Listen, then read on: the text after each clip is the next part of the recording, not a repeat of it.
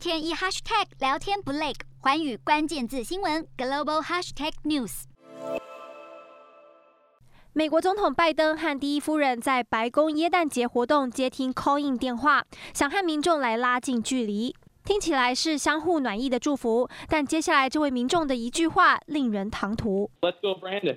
这句话其实是充满嘲讽的一句话，因为现场并没有人叫做 Brandon，而且这句话其实是一句反拜登口号。先前美国电视台有记者将反对者以脏话飙骂拜登，听成加油布兰登，Let's go, Brandon。